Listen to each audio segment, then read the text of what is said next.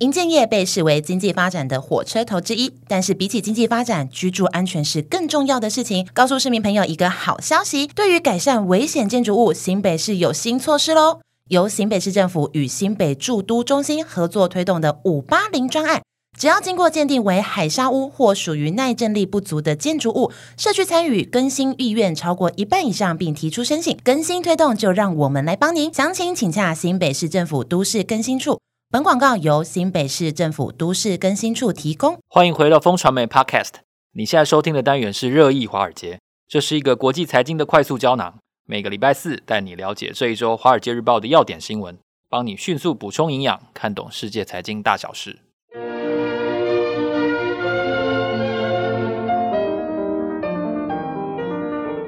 早安，各位听众朋友，还有观众朋友，大家好。今天是二零二三年的十月十九号。我是风传媒的副总编辑周启源，这位是我们的好朋友志杰哥。嗨，大家好，我们是金牛帮帮忙导读电子报的共同作者。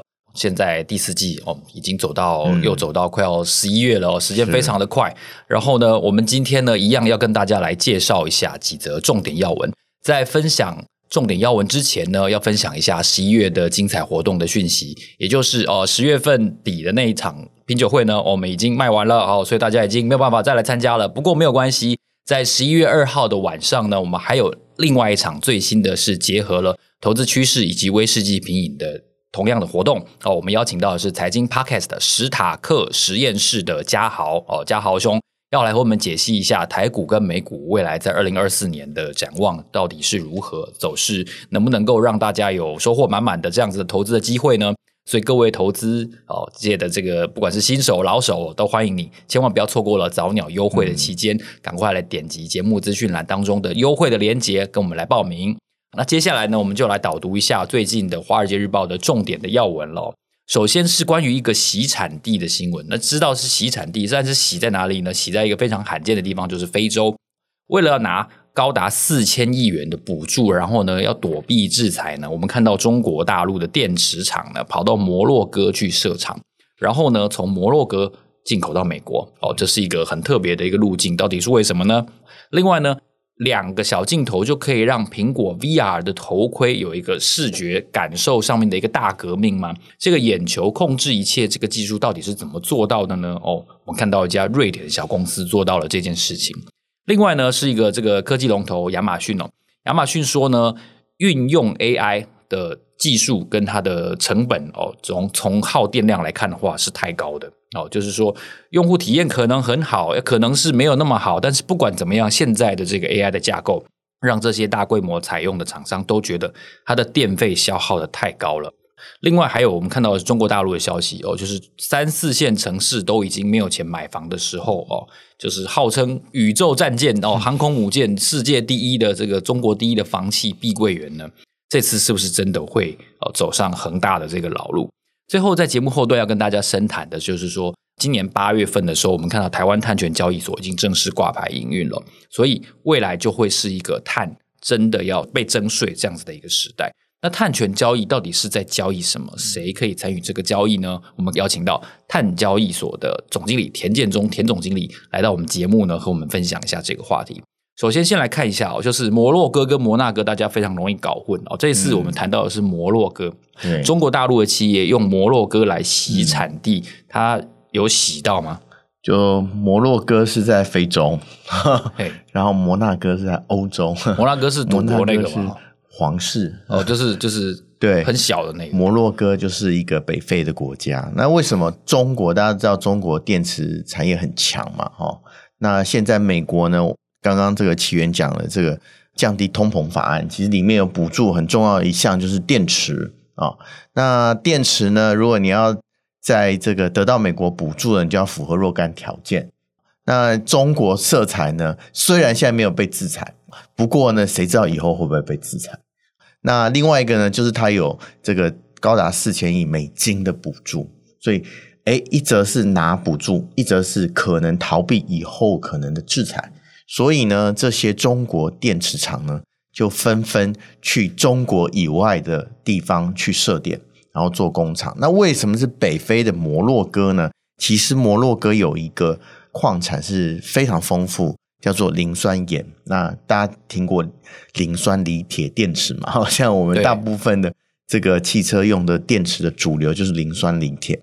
那摩洛哥的这个呃磷酸盐有全球矿藏的百分之七十七成在摩洛哥，所以诶摩洛哥其实有就近之便，你在做电池包装或原料取得的时候，其实有这个方便性。那老实讲，这个中国到摩洛哥其实还蛮远的，不过现在有四家的中国电池厂已经到摩洛哥去设据点了。那有了补助之后呢，或是有了这个。呃，非洲可能劳力成本也比较低，有了这些帮忙之后呢，据说哦，根据《华尔街日报》的报道，他说，诶，可以节省普通电动车十分之一的成本哦，不少啊哈，加上补助，加上一些原物料的取得，如果说这些中国电池厂到这些到摩洛哥去设点的话，其实它就能够节省十分之一的成本，这个对于中国电动车竞争力或电池厂竞争力，其实。好，越来越强啊！这个是中国现在的布局。那人家说：“哎，我们一定要中国电池厂吗？”其实，现在以现阶段来讲，其实呃，中国掌握这个炼锂啊、炼钴啊、炼锰啊这些的技术，还是中国最领先，因为 CP 值最高了。那其中呢，其实有几家这个产业可以呃，几家公司可以跟大家分享一下。一个叫格林美哈，格就是格致的格，然后林木的林，然后。美国的美哈，还有友华钴业，这些都是在这个中国电池产业其实非常领先的公司。那它也已经到全球去设点了。那除了我们刚刚讲摩洛哥之外，他们也在韩国。那韩国虽然没有这个磷酸盐的矿藏，可是它有一个很重要的技术，就是正极材料。正极材料知道大家知道占了这个电动车用的电池大概百分之四十左右的成本。那他们也到这个韩国去设厂，那所以现在的趋势呢，我们是看到中国电池厂呢，为了啊，第一个要拿美国补助啊，第二个呢，规避以后可能制裁的风险，所以就分散风险到全球各地去设点。那现在我们看到是摩洛哥跟韩国是两个啊重要分散的地方，那以后呢可能会。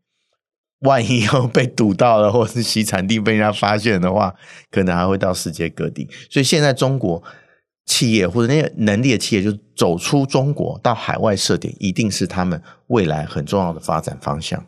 但这样子不会被被管制之类的吗？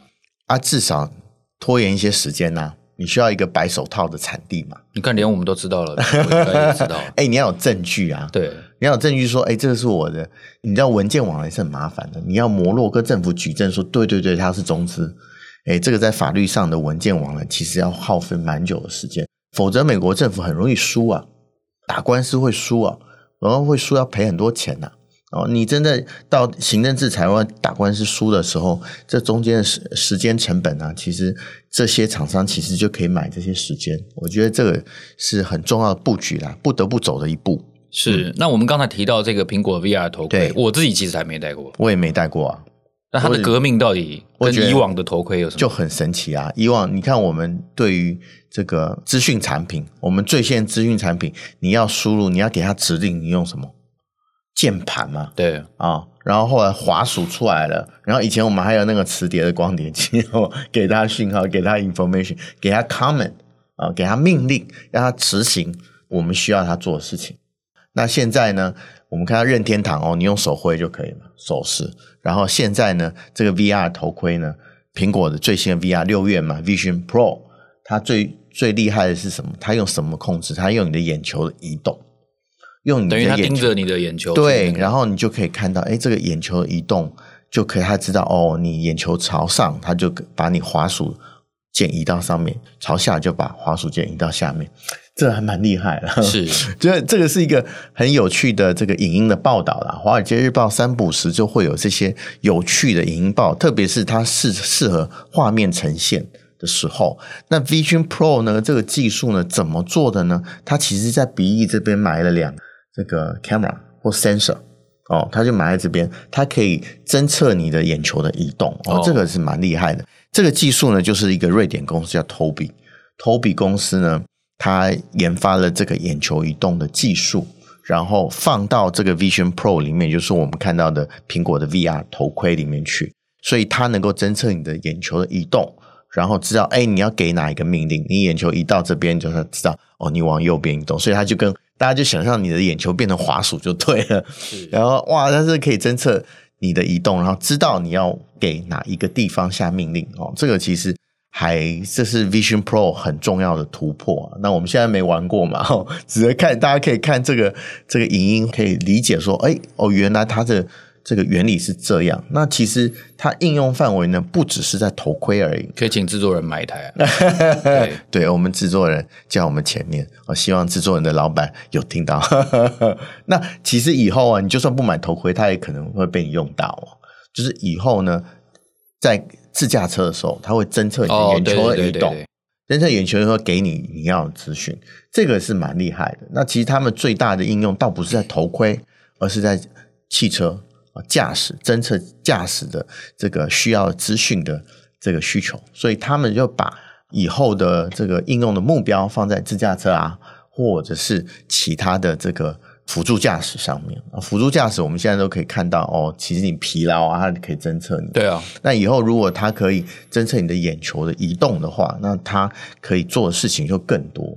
其实，在这个这个呃影音里面也有讲到一个风险啊、哦，风险就是说，哎，其实他如果比如说 Tesla，它如果会收集你眼睛移动，比如你看到美女，他可能会把它记录下来，这样会不会侵犯隐私啊？哦，不小心看到不该看的东西。会不会被 Tesla、马斯克都知道？哇，我这我在做什么动作？因为我们其实眼神其实以前不会被侦测到嘛，啊，但我眼神一动，因为你也不知道我在干嘛。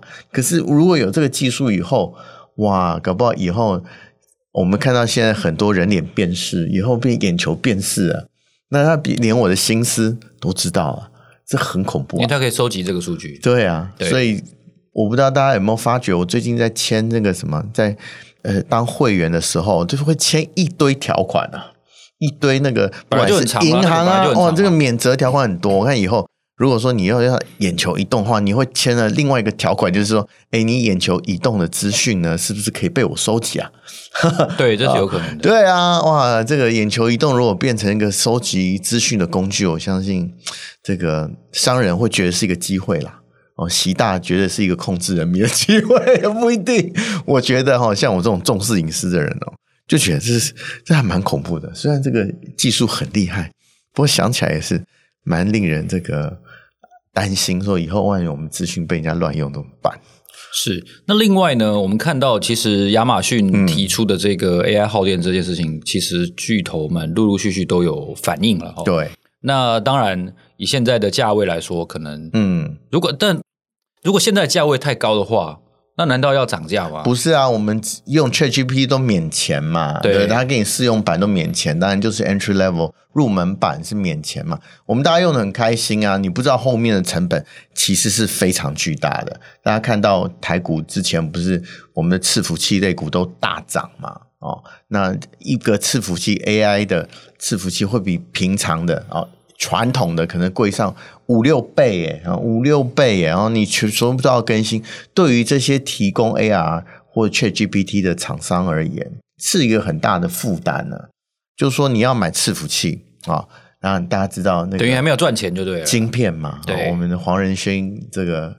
一招难用，弄一个那么 那么耗电的，对不对？弄一个很不耗电的不就好了？不是，还要你要给他买晶片，Hello，你要给他买晶片很贵啊，一个 NVIDIA 晶片这么贵啊，真的。所以你要买它的晶片，然后你要买伺服器，伺服器，然后里面还有你要让它运作，还要很大的电力，然后电力呢，你还要这个让它散热，因为它不能停啊。对，散热你又要更多的冷气，对哦，这些其实都是成本啊。所以大家算起来就觉得哦，那些先行者，譬如说 Amazon 啊，哦，微软啊，都出来就就是这个喊话说，哇，现在这个太贵了啊！微软最夸张，我看到这一篇文章我才知道哦，微软我们用它的这个 AI 生成式 AI，如果说你付钱的话，它要倒贴每个每个用户六百块到两千五百块台币啊，八十块美金啊，如果你付它。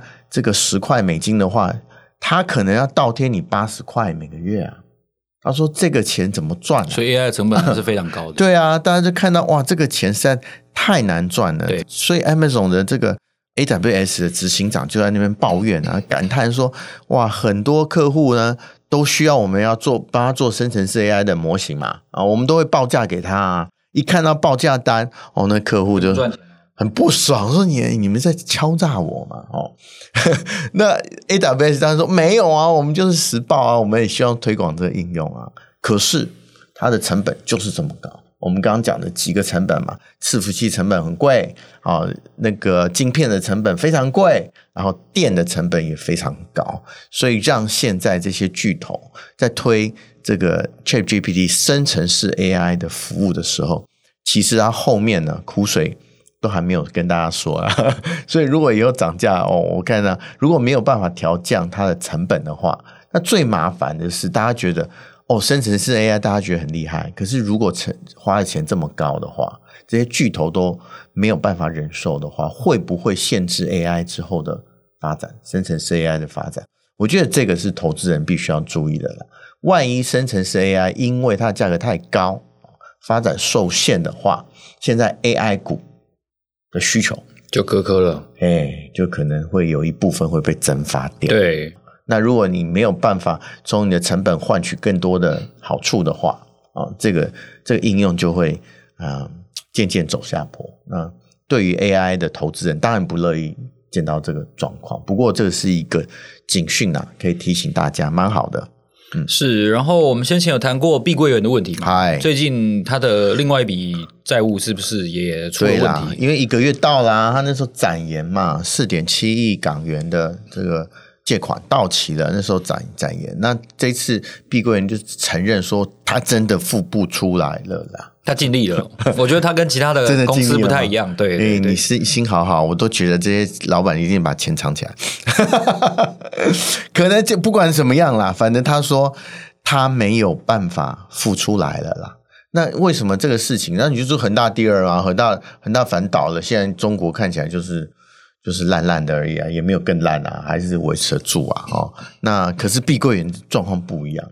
因为碧桂园，大家摊开来它的销售状况，会发现它六成的左右的销售额是来自三四线的城市。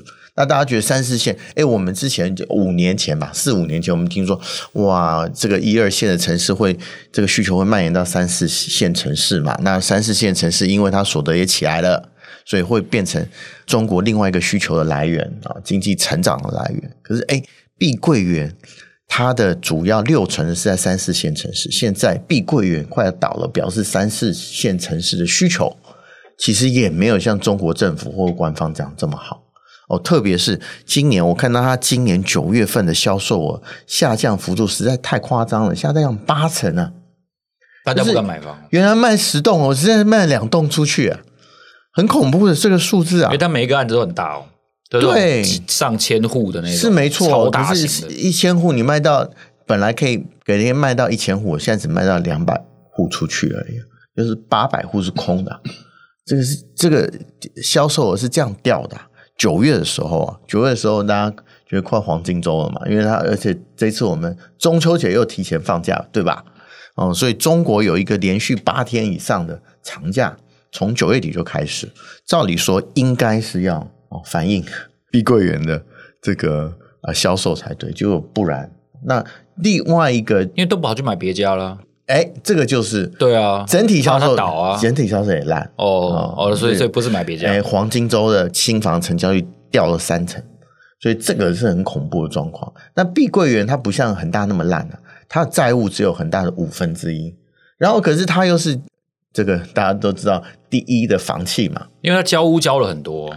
有可能，有可能，有可能交屋交的本来会是烂尾楼的，对，这个更麻烦。你如果是那个交屋的人，然后他又还没有点交哦，你还没有住进去，那更麻烦呢、啊。你等于你交的钱是碧桂园的负债啊，碧桂园万一负债还不出来的话，那你也会拖累到你的这个预付款、啊、这个是很恐怖的状况。所以说预付款这个缴不出来，如果说你是一般老百姓怎么办？那我就是。节衣缩食嘛，不然我怎么办？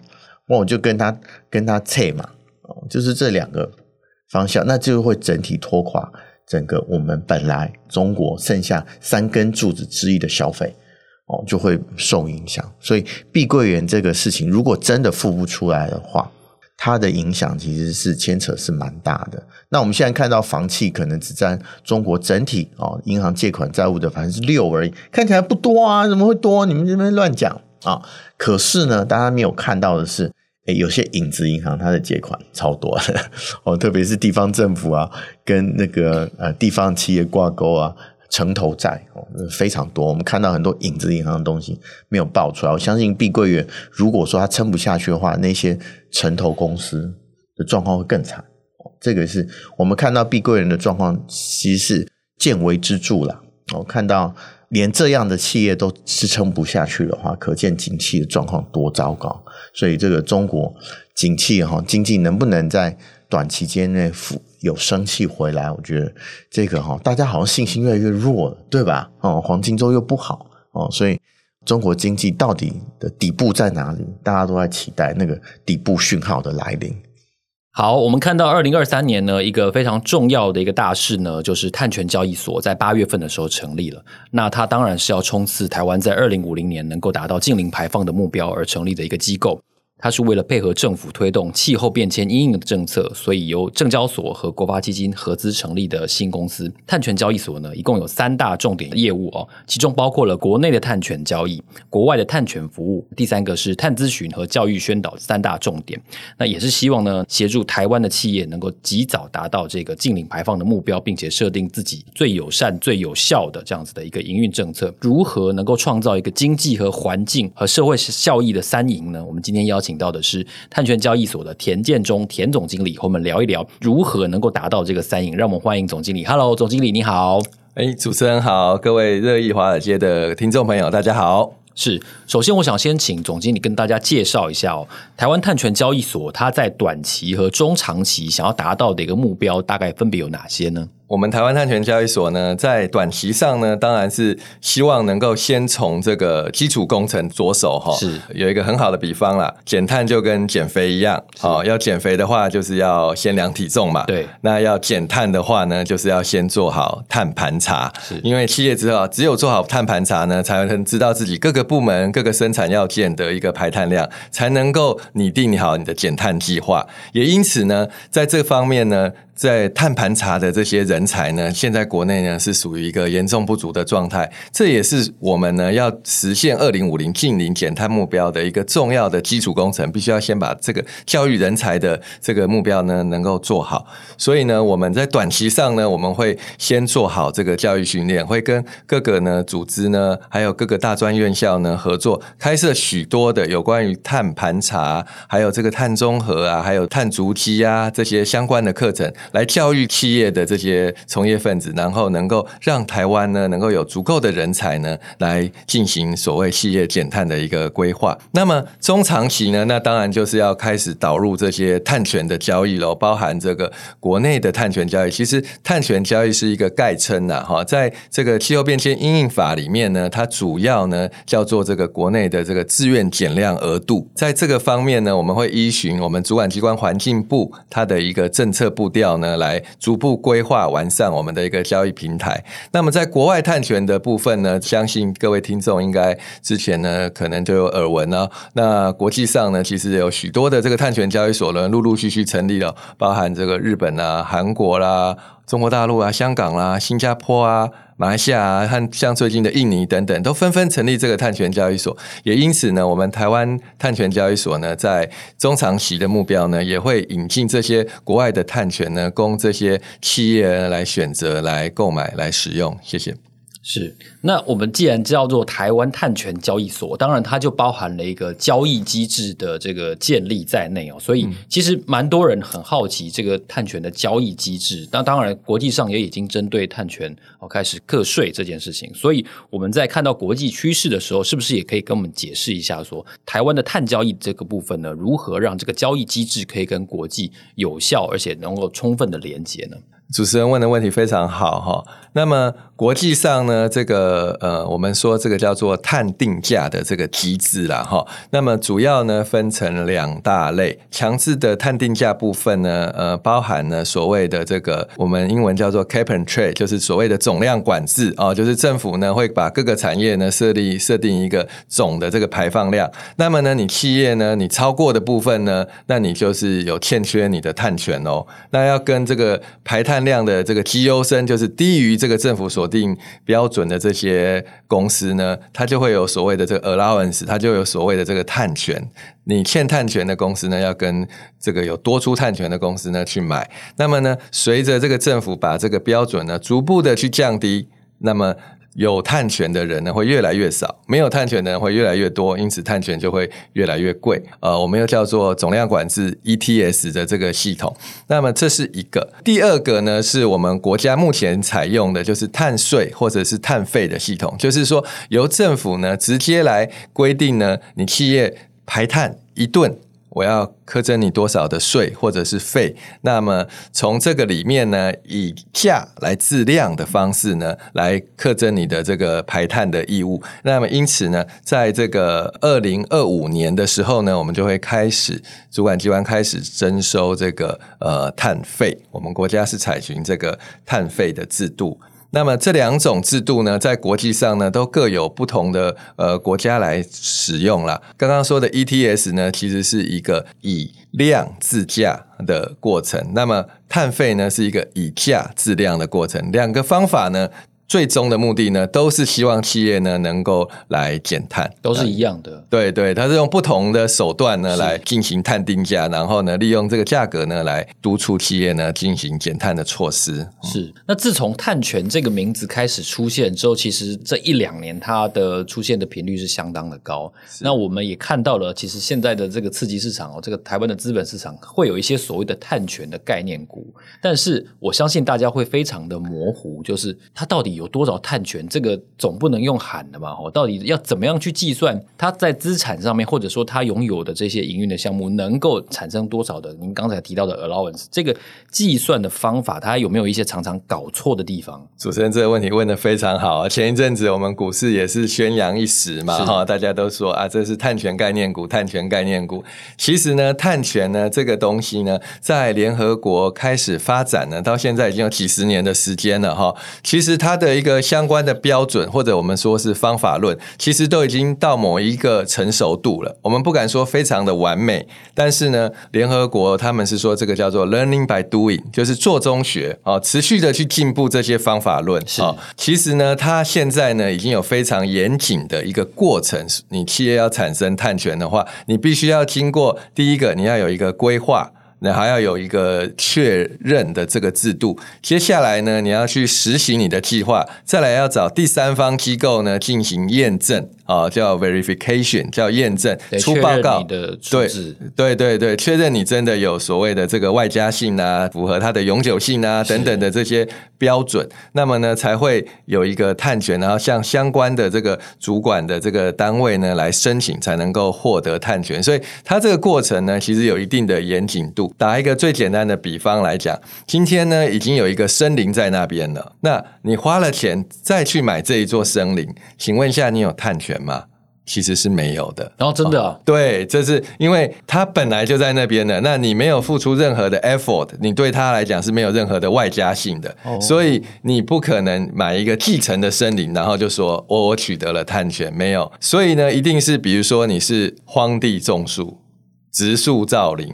啊，或者是你有付出一定的努力，能够符合它的这些相关的这个外加性的标准啊，才会呃经过第三方机构的验证，你这个所谓的方法论以后呢，才能够计算你所获得的这个碳权。所以这各位投资朋友一定要特别注意啊，睁大眼睛。对，是哦，所以确实是很容易从根源就搞错了呃这个碳权的定义跟它的所谓的数量。